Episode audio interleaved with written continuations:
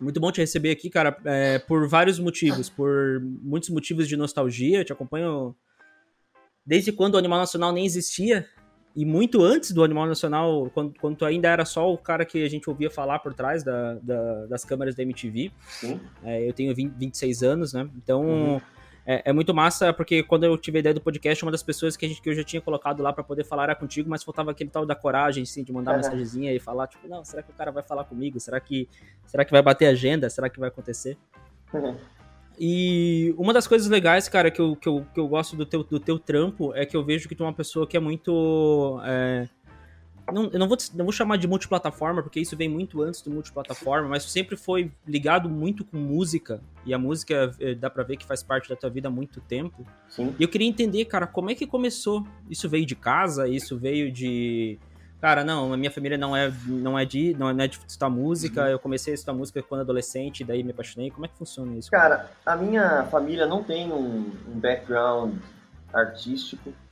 Minha mãe ela basicamente era uma dona de casa, que depois virou cozinheira, depois da separação dos meus pais, quando eu tinha oito anos. E meu pai é militar da uhum. Força Aérea. Então, assim, meu pai, até que quando ele é, era criança, adolescente, ele pintava óleo, mas não de um jeito artístico, mas reproduzindo, mas assim, era um ensaio de uma habilidade é, manual que ele tinha. Então, assim, até tinha quadros que meu pai tinha pintado em casa, mas eu não sei se isso de fato foi o que me influenciou, né? Mas eu acho que quando eu tinha uns 5 anos, é, mais ou menos, eu sofri um acidente. Eu tive que ficar é, em casa, de repouso, é, uhum. é, sem poder levantar do, do, do sofá ou de uma cama. E nessa época eu comecei a desenhar. Então, a, acho que a primeira habilidade que eu aprendi, é, que eu tinha, artística, criativa, era o desenho. É, e, eu, e também é dessa época aí, dos cinco anos, a minha primeira memória musical com uma música que não é da Xuxa ou não é parabéns para você. Ou não é, é, ou não é tipo balão mágico, coisas que eram Sim. feitas pelo universo infantil juvenil, que é, eu tava pensando nisso esses dias, que é Girl, dos Beatles. Uhum. Sabe? Tava tocando na rádio. Nessa época a gente tava. Meu pai tava testando um, um aparelho de som gravador dele. Uhum. A gente tava com aquela brincadeira de pegar microfone quando criança, ficar gravando coisa. E aí eu lembro, então assim, memória musical que eu tenho é dessa época, talvez aonde a coisa tenha começado, né? Uhum. Mas durante a minha infância e, e, começo da adolescência era mais o desenho mesmo. Eu era o, o, o cara da classe que desenhava é, as camisetas das equipes, da formatura, esse tipo de coisa. E eu, quando criança, também adolescente, cara, eu acho que por causa do MacGyver, né? Você lembra do Profissão Perigo? Sim, sim. Tinha esse programa na televisão e eu tinha uma maleta é, de ferramenta, de cacareco, de arame, de parafuso, de que depois que era eu usava para consertar coisas, sabe assim, para uhum eu acho que hoje eu sei que eu estava desenvolvendo um lado que era criativo, na verdade, sabe? Hoje eu olho, assim. E aí depois eu também comecei a me meter com eletrônica, de montar sirene, de, assim. Então, assim, com, 11, com 12, 13 anos, eu estava é, com soldador na mão, né, fazendo placa de circuito, comprando, indo em loja comprar transistor, sabe? Assim, meu, tipo, tipo de... Isso e videogame, né? Mas, uhum. cara, o tempo foi passando. E quando eu cheguei no final do, do, da oitava série, mais ou menos, a galera resolveu montar uma banda. Eu não sabia tocar música. Nessa época eu tava começando a gostar de Guns N' Roses, Nirvana, começando a curtir um som, Ramones. E aí sobrou para mim a bateria. E aí, a partir daí, eu comecei a tocar. Eu fui aprendendo a tocar bateria. A primeira vez que eu, eu quando eu comprei a minha primeira bateria, eu lembro que eu troquei ela eu comprei, não lembro, cara. Comprei de um vizinho meu, sabe? Assim, que era uma bateria. Eu nem, eu nem sabia que era uma bateria, assim. Então, quando eu peguei. Quando... Então, de fato, quando eu sentei numa bateria pela primeira vez, eu não tinha noção nenhuma do que era tocar um instrumento, sabe? Eu, eu, e aí eu comecei a observar, e alguns amigos começaram a me dar um toque, aos poucos eu fui aprendendo, e teve, eu lembro que teve um momento em que eu peguei o fio da meada. Sim eu aprendi a fazer, em vez de fazer tá, tá. Eu aprendi a fazer tá, tá, tá. Eu falei, mano, porra, agora eu peguei o groove da batera. Aí eu conseguia tocar as músicas do Nirvana. Aí a partir daí, cara, eu comecei a, a, de uma maneira mais autodidata, eu comecei a me desenvolver e observar mais os sons e comecei a aprender, entendeu? Eu acho que é, foi uma coisa que foi acontecendo, assim, e quando eu vi eu tava é, faz, fazendo música e começando a tocar um instrumento. Aí a partir da bateria eu comecei a, a, a entender como é que tocava um baixo, como é que tomava, tocava uma guitarra, já estava, depois de um tempo, eu já estava com um estúdio de quatro canais gravando a banda que eu tinha lá em Pirassununga. Nessa época eu tinha uma banda, a gente viajava para a cidade vizinha para tocar cover, sabe assim. Aí eu mudei para São Paulo. Quando eu mudei para São Paulo, eu já tinha algumas habilidades e já tinha um gosto musical. Uhum. E comecei a trabalhar na MTV e entrei no Forgotten Boys.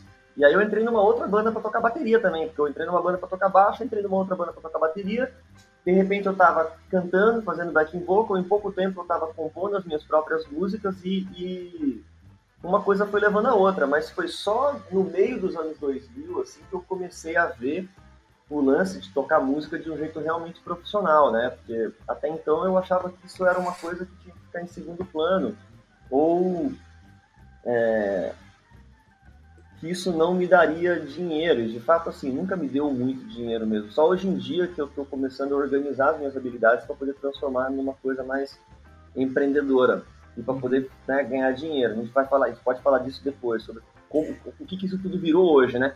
Mas Sim. eu acho que foi é, desse jeito que eu fui aprendendo a tocar. Eu acho que é, eu entendo que isso é um talento meu, sabe? Mas eu acho que o talento maior, no meu caso, é uma curiosidade muito grande, né? E uma é uma curiosidade muito grande e uma busca por aprender uma coisa nova, assim, porque habilidade física mesmo, cerebral de pegar um instrumento e tocar que nem eu vejo algumas pessoas tocando, sabe? Assim, eu não tenho essa habilidade física, Sim. eu acho, sabe? Mas existe uma outra um outro talento que eu acho que é o criativo, que é o de transformar uma coisa na outra, de processar as coisas. Eu acho que talvez a minha parada seja essa, na verdade. Então, por isso que eu, ao longo do tempo, eu me vejo como uma pessoa que faz muitas coisas. Eu sento no computador eu edito um vídeo, eu faço um clipe, eu gravo um som, eu gravo uma locução, eu toco música, eu produzo música eletrônica, valvular, eu gravo com meu telefone celular, no loja, eu sou síndico do meu prédio eu, eu faço comida, eu cozinho, sabe? Já fiz tudo. Então, Sim. assim, desenho. É... Hoje em dia, todas essas coisas estão meio ligadas, assim, meio conectadas, né? Com o meu agora. Acha, tu acha que isso. É, eu sinto muito desse, desse, teu, desse teu argumento de, de conseguir fazer várias coisas ao mesmo tempo. Sim. É, eu sinto muito. Daí eu acho que a gente já começa a conectar, porque eu acho que é bem difícil falar da tua carreira sem tocar algum ponto na MTV, assim. Sim, eu acho que foi, falar... assim, a MTV, cara, é o momento mais, talvez mais importante da minha vida, sem Sim. dúvida, né? E daí eu acho, eu, eu, acho, eu acho interessante assim, porque esse negócio que tu fala assim, não, eu consigo fazer isso, eu consigo fazer aquilo, eu consigo editar um vídeo, eu consigo fazer um texto, eu consigo gravar uma música.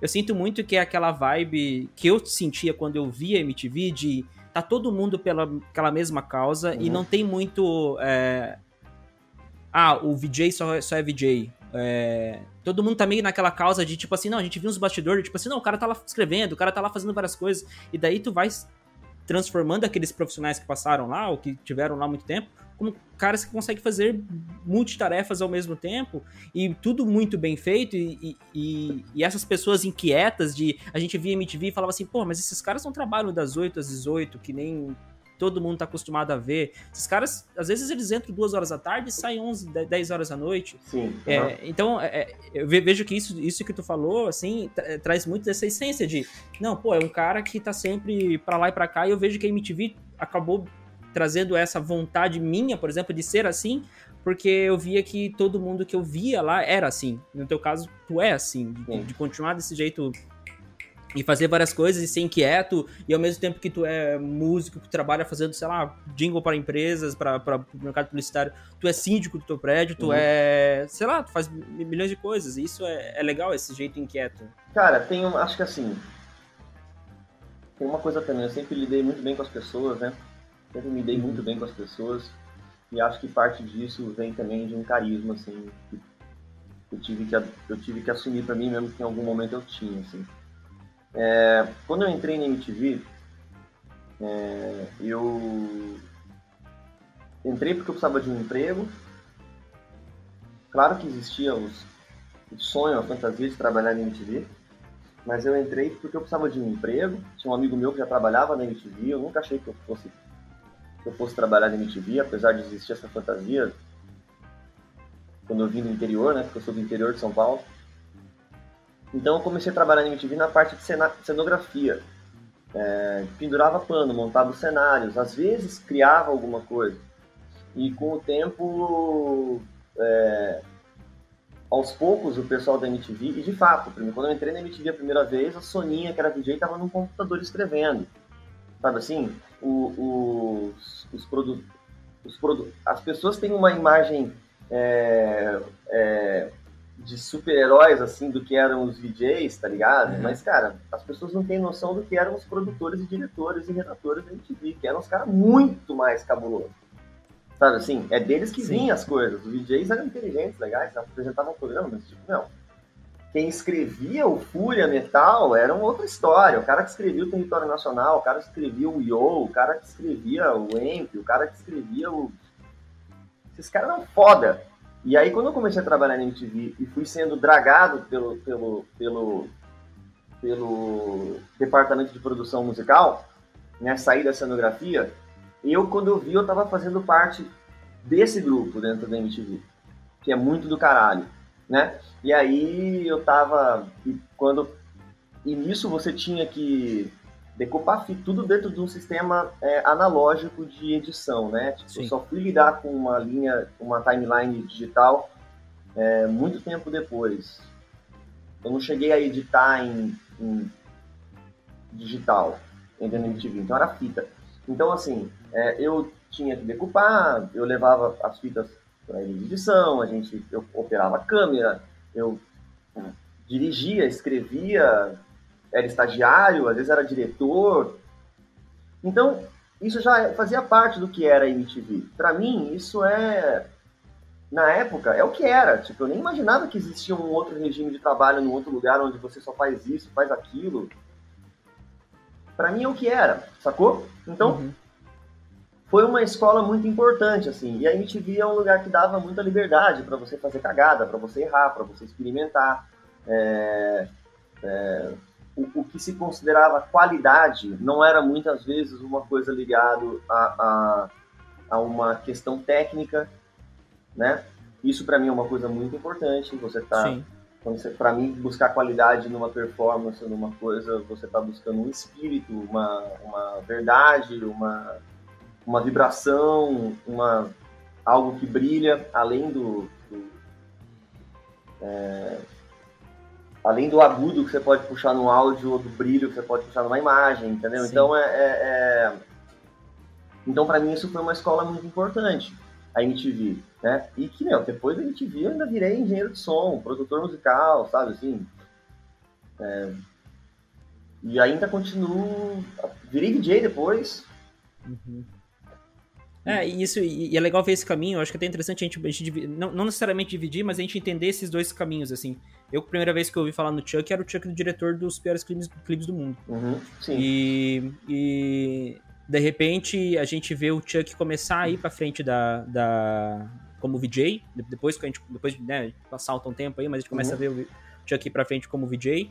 E melhor que isso ainda, depois a gente vê o Chuck indo com a banda dele dentro da MTV. Sim. Então a gente começa a, começa a romper essas barreiras e entender que, pô, olha o caminho do cara, o cara saiu daqui, veio para cá e de, depois de tantas entrevistas que, que eu vi tua de dizer assim, não, pô, eu era um cara que não queria me expor, um cara que não gostava de ir para frente da câmera, eu sou um cara que não que não gostava de aparecer, de, de falar o meu nome até na frente das câmeras, eu não gostava disso e depois foi, não sei se não sei se acostumando é a palavra certa, mas foi se habituando a estar tá, tá ali na frente das câmeras e até chegar a apresentar programas sozinho, apresentar programas com. É, de segurar programas ao vivo. E, e é legal ver esse caminho de, pô, chegou até ali e dali continua só crescendo mais, só aumentando essas habilidades. E se, Então, tu passou, é como se tu fosse, tivesse um plano de carreira dentro da MTV, tivesse passado do começo ao fim, sabe? Chegando de estagiário a Sim, DJ, a sabe? É, e o mais doido é que, tipo, eu tava lá quando eles apagaram a luz, né? Tipo, então, assim, ainda por cima, eu nunca imaginei que eu fosse apresentador de MTV e nunca imaginei que eu ia estar tá lá no prédio no momento em que tipo, o negócio saísse do ar. Então, a MTV foi, fez um papel muito importante na minha vida, sabe? Eu acho que mais importante do que o papel que eu fiz na MTV, mas a MTV cumpriu um papel é, fundamental na minha, minha vida. Não vou falar carreira, sacou? Porque uhum. uma coisa se confunde com a outra, sacou? Sim. Eu não penso muito no que eu faço como carreira. Então, foi muito importante para mim, cara. E esse exercício de, de, de, de, perder a timidez, de começar a sentir uma, é, um gosto por estar na frente, por estar falando com as pessoas, né, de olhar na câmera é, e, e, se comunicar, foi um negócio que eu fui conquistando e foi desbloque, fui desbloqueando comigo ao longo do tempo, né. Eu queria poder voltar em 2010 e estar apresentando o programa do jeito que eu tô, do jeito que eu sou hoje mas é impossível voltar no tempo. Tu, tu ele... acha que em algum momento a gente vai ter um fenômeno parecido com a MTV? Sei, cara. Não sei. Por um tempo foi muito difícil lidar com o rancor da coisa não existir mais. Uhum. Depois eu desencanei. E fiquei pensando, pô, quem viu, viu, quem não viu, não viu. Tem coisa. Tem coisas interessantes acontecendo hoje em dia que são igualmente do caralho e inspirador, com a Billie Eilish, por exemplo. Né? Tem a uhum. Billie Eilish no mundo, cara, nem só da MTV, entendeu? hoje em dia. Sim. Então ela tá ali pra cumprir, pra levar pra frente aquela, é, aquela, aquela atitude, sabe? É, é, é, até difícil, porque aqui, aqui na produtora, é, o Eder trabalha comigo, o Eder é um dos sócios da, da, da produtora. Uhum. E o Eder, e eu e o Eder fomos dois que crescemos vendo a MTV, tipo, de cabo a rabo, assim. Uhum. Todo dia a gente via, via MTV. E os outros guris que trabalham com a gente aqui, ninguém viu. Ou se, é. sabia, se sabia da MTV, é, ou eles são muito novos, ou sabia da MTV, não, não tinham interesse. E, as, e, e, a gente conversando sobre MTV, a gente traz um, entusiasmo de ah, pegar os programas do, do, do, Thunder e vamos ver o programa do Thunder de novo, vamos ver aquele episódio do Piores Clipes do Mundo, vamos ver. E a gente vê, falando sobre aquilo, a gente não consegue passar para eles esse sentimento de como que era ver a MTV, como que era um dia de VMB, como é que era o dia de acordar e saber que tem VMB, a semana do VMB, saber como é que tudo vai acontecer. E, e, e eu, eu, não, eu não consigo passar isso para as pessoas e, eu, e eu, ao mesmo tempo que é frustrante, eu fico muito feliz de eu ter vivido isso, de eu chegar em casa e ter vivido todos esses passos, mas é frustrante eu não conseguir passar. E eu não consegui explicar, tipo, ah, não, a MTV é tipo o Multishow. Não, não é tipo o Multishow. A MTV é tipo. Ah, mas não tem nada parecido. A MTV, sei lá, deve ser alguma coisa parecida com o que o Gordo tá fazendo hoje, alguma coisa parecida com o que o Thunderbird tá fazendo hoje, mas tá cada um num canto fazendo que antes a gente tinha num lugar só. Sim. Trocava de horário e trocava do, era do, do Thunder pro Gordo assim. E hoje ele tá muito espalhado, então é difícil a gente explicar como é que é isso. É, é meio é. frustrante isso, cara. É, eu, assim, eu resumo, quando as pessoas perguntam, né, eu falo que, que é muito doido você falar como é que era você acordar num dia de VMB, porque para você acordar num dia de VMB era uma coisa, para mim era outra. Provavelmente eu não tinha dormido, eu não tava dormindo há dois dias. E era, um, e era um dia de trabalho exaustivo, né? Com certeza absoluta. E eu não via a hora que acabasse, sabe? Assim, né? tipo, é, chegava na hora da festa da MTV, que era aquele momento é, você sabe que vai ser uma baixaria, mas tipo, você tá tipo exausto, tá ligado? É, mas, mas, mal consegue aproveitar porque tá, né? É, mas, mas, cara, eu sempre, eu não sei se as pessoas conseguem entender, mas para mim eu sempre imagino que a MTV ela era como se você tivesse acesso a uma tecnologia, a uma inteligência diferente, avançada, futurística, sempre, sabe assim? Até nos maus momentos da MTV. É, sempre quando você ligava na televisão, é, a gente gostava de assistir MTV porque a gente era transportado para uma possibilidade é, futurística de comunicação com o jovem, de, de, de comunicação audiovisual, de, também de postura política, um monte de coisa, sabe? E isso tudo feito do jeito que eles faziam o conteúdo. Então, não tem, cara. Tipo, o que o Thunder faz hoje em dia, o que o Gordo faz hoje em dia, o que o Gastão faz hoje em dia, tipo, é, não é um, é um ensaio daquilo, não é aquilo. É muito legal, é muito, é muito legal, assim, mas não é, não se compara. Até porque eu não sei se teria espaço para aquilo hoje em dia, sabe? Assim, eu acho que essas pessoas estão tentando é, revisitar esse espírito, porque é uma habilidade que elas têm de comunicação. E eu, muita gente insiste para que eu tente fazer alguma coisa. Eu teria vontade de fazer alguma coisa se aparecesse alguma coisa legal, sabe? Assim, ou alguém com alguma ideia. É, mas eu mesmo prefiro ficar na minha. Eu acho que eu espalho a minha MTV de outras maneiras, sabe? Massa. É, uhum. Mas é isso, mas falando, cara, em 2010, quando me botaram no ar para apresentar programa, foi torturante, sabe assim?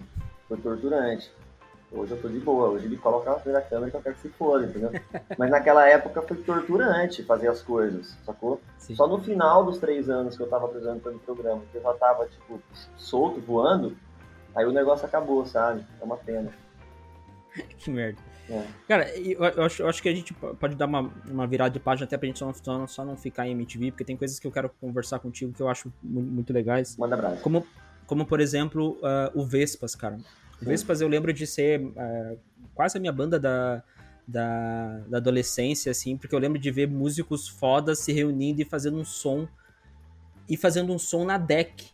Que para mim a deck era sempre assim, meu, Rafael Ramos é Deus, né? Pra, pra, pra mim era assim, meu, eu, eu, quem, quem produz com a deck vai dar muito certo. Eu lembro que o Rancor, não sei se o Rancor é, fechou o save com a deck antes ou depois de vocês, mas eu lembro que assim que o, que o, que o Teco falou, tipo, não, a gente fechou com. A, foi um show livre que ele falou, inclusive, ele falou, ó, oh, a gente fechou com a deck. É, e eu falava, porra, a deck, sei lá, não tem a. Não é que nem o Rick Bonadil, sei lá, que vai torturar os caras e fazer um, um, um, single totalmente pop pra jogar na malhação. Uhum. E, e, e, o Vespas começou com o Animal Nacional já na deck. Cara, é, mas eu conheço o Rafael Ramos desde 1999. Sim. É. E assim, conheço desde 1999. Eu e como mando, amigo, eu... melhor amigo? Cara, mesmo? a gente se conheceu durante a gravação do quiz, ele trabalhava, né? Uhum. Na época eu tinha o Forgotten Boys, o Rafa era muito mais novo. Mas já era, tipo, cara. Entusiasmado pra caralho. E nessa época ele tinha tamborete. E eu lembro que aí ele lançou uma coletânea de músicas de um minuto. E aí eu lembro que o Forgotten entrou. Mas assim, desde essa época eu converso com o Rafael de mandar e-mail. Todas as demos que eu já gravei na minha vida, eu já mandei pro Rafael, né? Sempre para mim ele foi uma, aos poucos a gente foi ficando mais amigo, mais conhecido, sabe? Assim, é, e hoje em dia a gente tem uma relação que é muito mais de amizade do que profissional, sabe? Mas foi uma amizade que foi crescendo ao longo do tempo e que uhum. durante um tempo a gente teve uma relação que era profissional também, que era o Vespas, né? É...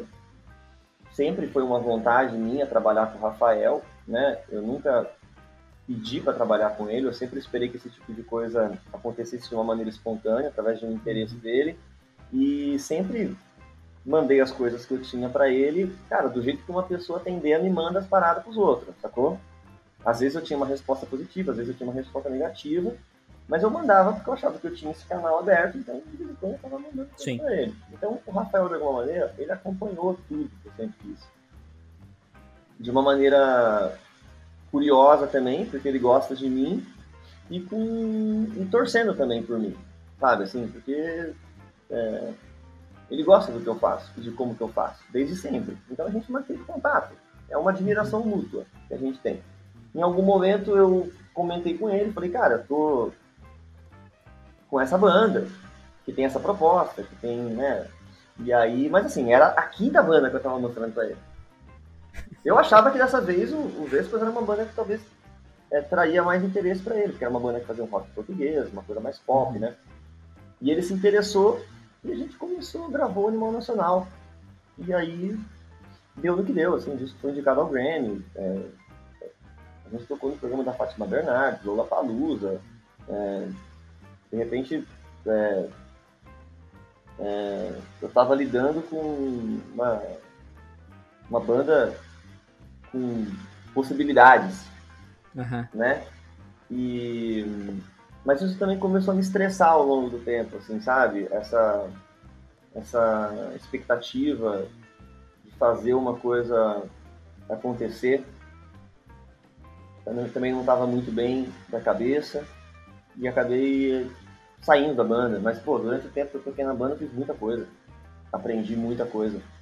sabe? Eu lembro que, eu lembro que é, foi a primeira vez que eu vi o Dea tocar. Ele já tocava no, no Sugar Cane.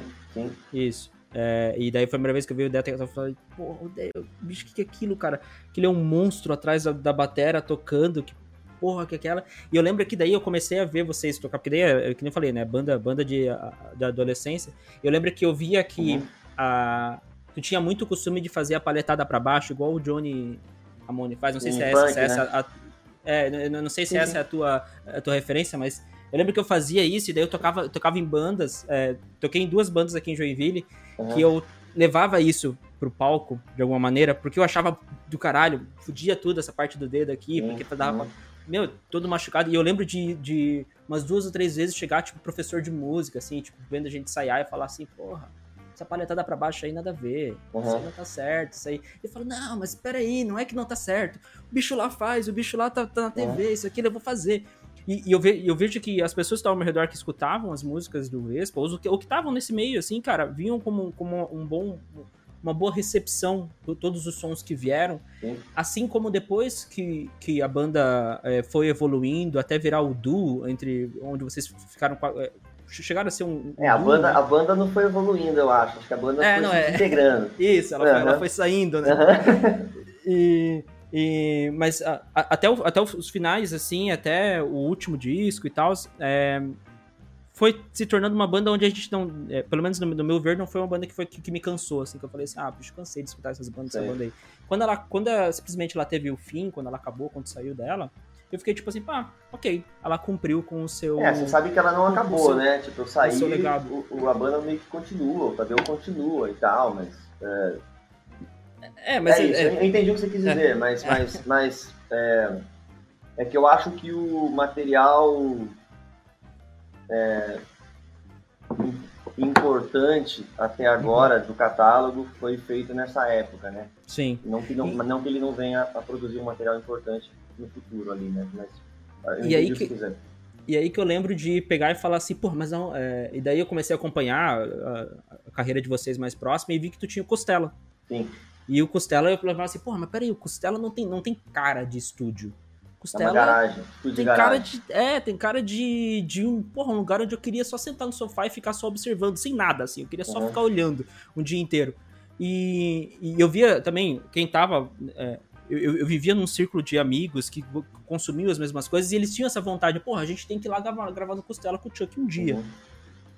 Como é que é isso? O Costela existe desde quando? Eu queria, até queria. Porque pra, pra, pra mim fica fácil dizer que, não, eu sei o que é o Costela, mas para quem não sabe o que é o Costela, o que é o. O que, é esse negócio de ter esse Cara, estúdio? O que, é esse negócio mais underground? Como é, que... é quando eu comecei a.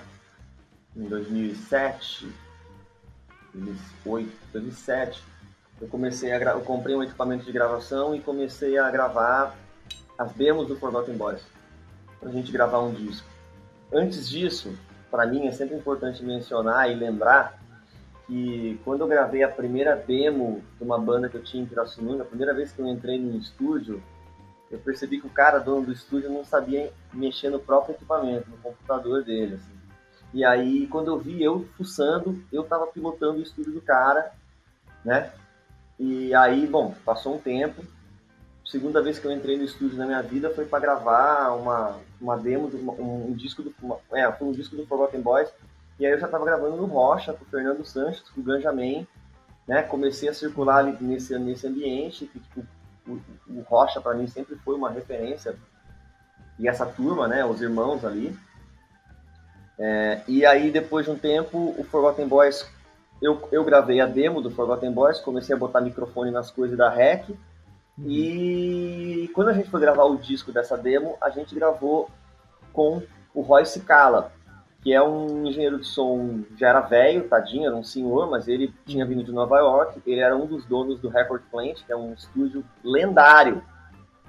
Lendário do nível, assim, sei lá, Jimi Hendrix tocou no Record Plant, o Bruce Springsteen gravou Born to Run no, no, no, no Record Plant, sabe, assim. Uhum. É, tipo um Sound City da vida, assim. Cara, é, tipo, só que muito mais cabuloso que o Sound uhum. City, porque muito uhum. mais gente gravou lá sabe assim? Era o estúdio. Então, e o Royce Cala era o cara. O Royce Cala gravou o Imagine, sabe? Ele é, ele é, ele é um engenheiro de som que gravou o Imagine.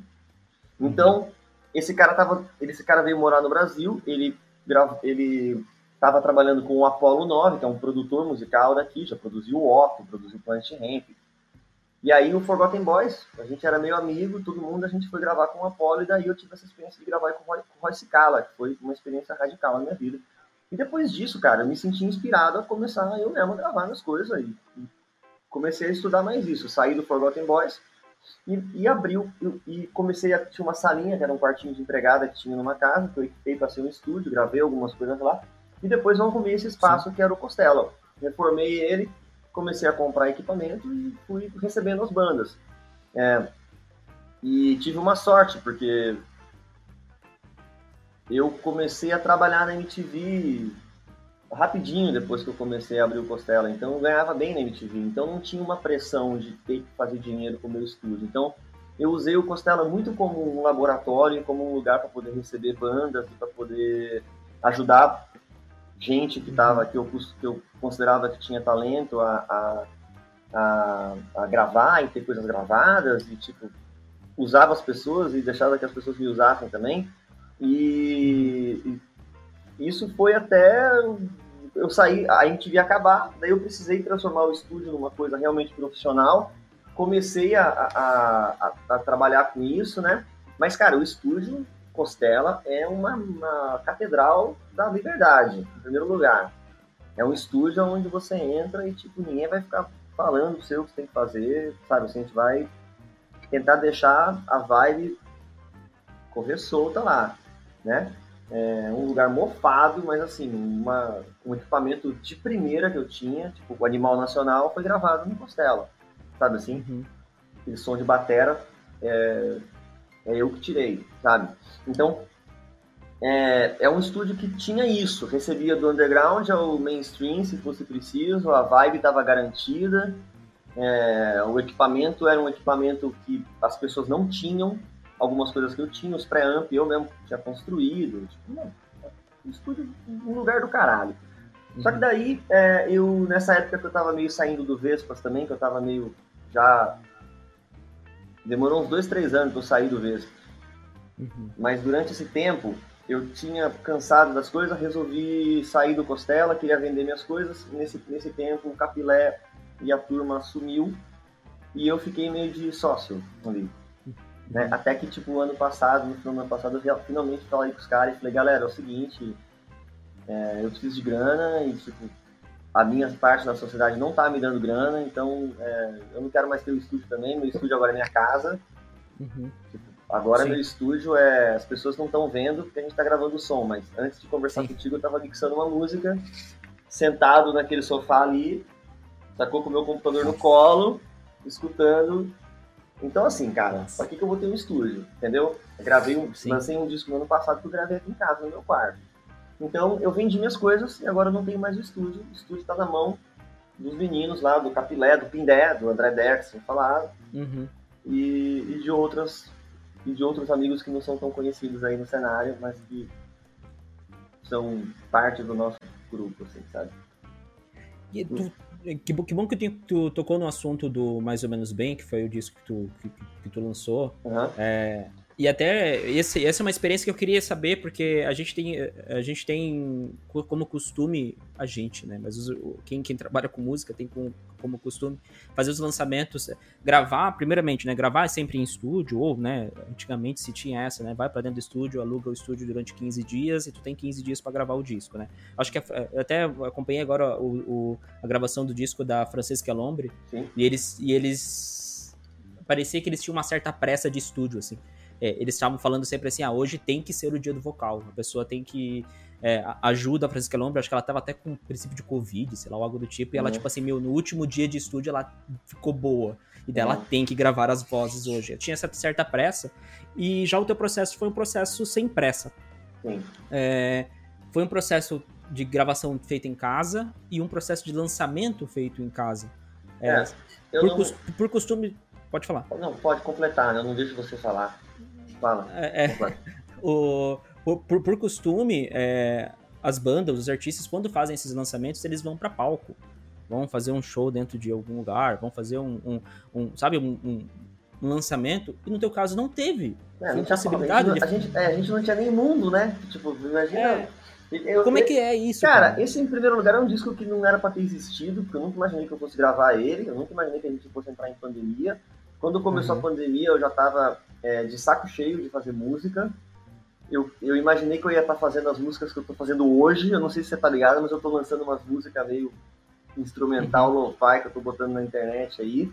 Mas Sim. eu não imagino que a gente ia ter pandemia, não imaginei nada. Quando eu vi, eu tava gravando esse disco. É, e despertou o interesse lá do Rafa e eu, eu gravei o disco inteiro aqui em casa. A gente mixou o disco e lançou. E, assim, o disco não era pra ter existido praticamente, mas ele existiu e hoje em dia eu não sei nem pra quem que eu lancei o disco, sabe assim? Eu fiz uns clipes, eu produzi um negócio. Eu explorei um pouco o que dava para fazer, mas, tipo, é muito louco. Hoje em dia, quando eu penso no disco, é um disco que tá assim, eu larguei pra trás, sabe assim? Eu tô, tipo, já tô, tipo, mano, não tô nem pensando. Uma hora, se for o caso, eu volto a tocar essas músicas, assim, mas eu, tipo, cansei. Mas, assim, é um disco que eu gravei inteiro, em casa, sozinho, praticamente. Às vezes, meus amigos gravavam as coisas para mim de uma maneira remota, mas foi um disco que eu produzi. E fiz tudo em casa, cara. Foi um processo, antes de tudo, foi um processo extremamente terapêutico para mim durante o começo ali, um, um, momento da minha vida que eu guardo com muito carinho, onde basicamente o que eu fazia era gravar meu disco e tomar café, sabe assim? Era, era, era... Então foi muito bom. Mas aí eu lancei esse disco, chama Mais ou Menos Bem. Quem tá, estiver ouvindo, procura nas plataformas. E é, antes desse disco eu tinha lançado já umas 14 músicas que eu tinha gravado usando meu telefone celular. Gravando tudo no GarageBand, usando o microfone do telefone celular. Depois eu descobri que tinha um monte de gente fazendo isso, né? E hoje em dia, cara, então assim, esse negócio de entrar num estúdio, mano, acho que eu nunca mais vou entrar no estúdio, só, só, só se alguém me implorar pra entrar no estúdio, sabe assim? Tiver garantido que vai ser um negócio legal, mas tipo, pra mim Sim. não faz mais sentido muito, assim. E é uma coisa doida, assim, porque se você for ver bem, cara, o, o, o disco do ano passado, que ganhou todos os Grammy de todos, foi o Billie Eilish, foi gravado no quarto deles. Sabe assim? Então, está provado que, é claro, você tem que ter uma qualidade técnica, você tem que ter um monte de coisa, só que antes de tudo vem o coração, vem a criatividade, vem o que você tem para falar e como que você está arrumando, quais são as ferramentas que você tem e o que você sabe fazer com elas para você botar aquilo para frente. Sabe assim? Então, é... o disco da Billie Eilish, que é um disco dos melhores discos já lançados, assim, foi gravado em um quarto. E em vários momentos você ouve o quarto enquanto você está ouvindo o disco, sabe assim? É, então, é, isso eu não acho que tipo é, isso veio para mostrar que o estúdio morreu, tá? Não, isso veio para isso veio isso veio mostrar que tipo, hoje em dia você mais do que nunca você faz o que você consegue com o que você tem e hoje em dia existem muito mais possibilidades, as coisas estão muito mais acessíveis para todo mundo, sabe assim? Tem um cara chama Kamaitachi, que é um artista que eu descobri recentemente. Ele faz muito sucesso com a juventude e ele grava as músicas na, na casa dele, né? E as músicas uhum. dele tem música que tem milhões de plays aí, cara. Assim, ele é muito conhecido, ele grava tudo sozinho. Se você vai ouvir as músicas dele, cara, ele grava, pegou um violão, deu um hack no telefone celular e publicou violão desafinado. O que muita gente fazia no. Muita gente fazia no SoundCloud, pegava a música, gravava Isso. ali, só jogava e falava. Isso, ah, assim, seu professor de guitarra ia ficar louco se ele ouvisse. Sabe? Ele ia falar, mano, mas tá desafinado o violão Como dele. Assim? Mas, tá, mas, ele, mas ele canta mal. Sabe assim? Só que é do caralho. Sacou? Sim. É tão do caralho que o cara tinha que gravar, ele pegou o telefone, ele não gravou porque a estética aquela, é porque tinha que ser feito. Sacou? E, e, e virou daquele jeito lá.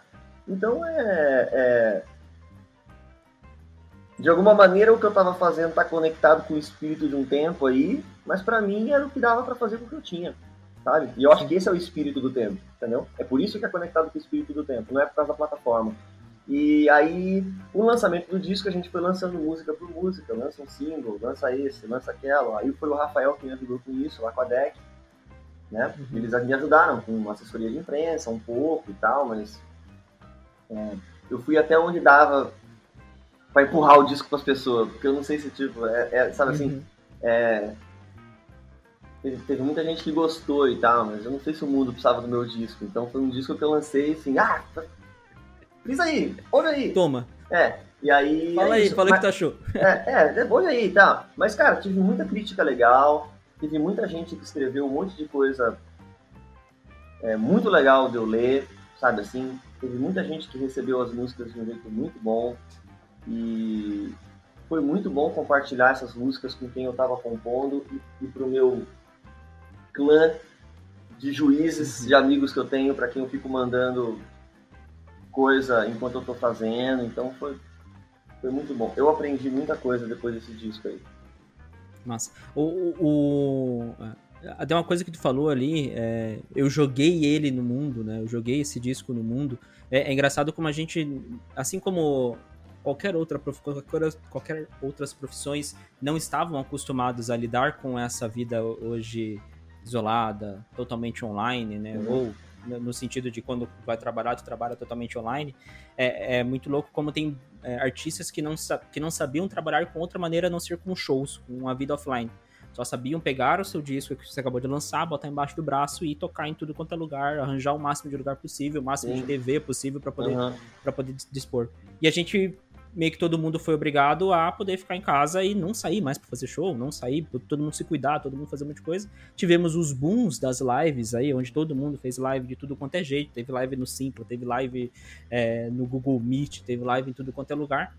E a gente deu alguns passos para trás nesses lançamentos digitais, a ponto de agora os artistas têm que aprender a lidar com as suas redes sociais, aprender a lidar como é que faz um lançamento digital, como é que tu se comunica com essas com, com eh, essas plataformas, com essas pessoas que antes o artista estava cagando, cara. O bicho ia pra dentro pra cima do palco, se preocupava com divulgação. Quem se preocupava com divulgação era o contratante, então vai vender, não vai vender, eu tô Tem cagando. uma, tem uma juventude que tira isso de letra, né? Mas pra mim, né, cara, eu sou um tio, se você for ver.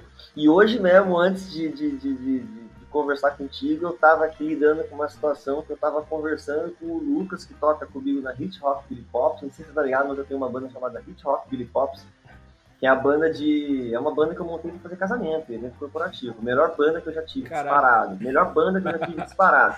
Mas a banda deu uma pausa. É, Aham. porque apareceu a pandemia. E a gente Sim. tem postado coisas no Instagram. Mas a gente tava discutindo justamente, tipo, meu, como é que posta as coisas no Instagram?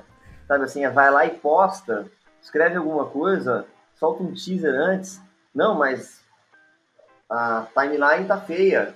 Porque essa, esse quadradinho daqui não tá combinando com esse daqui, sabe umas coisas assim? E eu, tipo, é, não, publica aí, sabe? Tem um, aí a gente tem que aprender a lidar com esse tipo de coisa sim, né? E, e, e eu devia ficar fazendo live, tocando minhas músicas, mas eu não tenho saco, porque eu não tenho saco de ver a live dos outros. Então eu imagino assim, mano, pra que, que eu Se vou eu não vou consumir, Pra que, que eu vou ficar fazendo live meu? Deve ter 15 pessoas que vão gostar, mas só de eu, só de eu ver, só, só, só de eu pensar que tem alguém que vai ver, puta, eu tinha que estar fazendo uma live, tá ligado?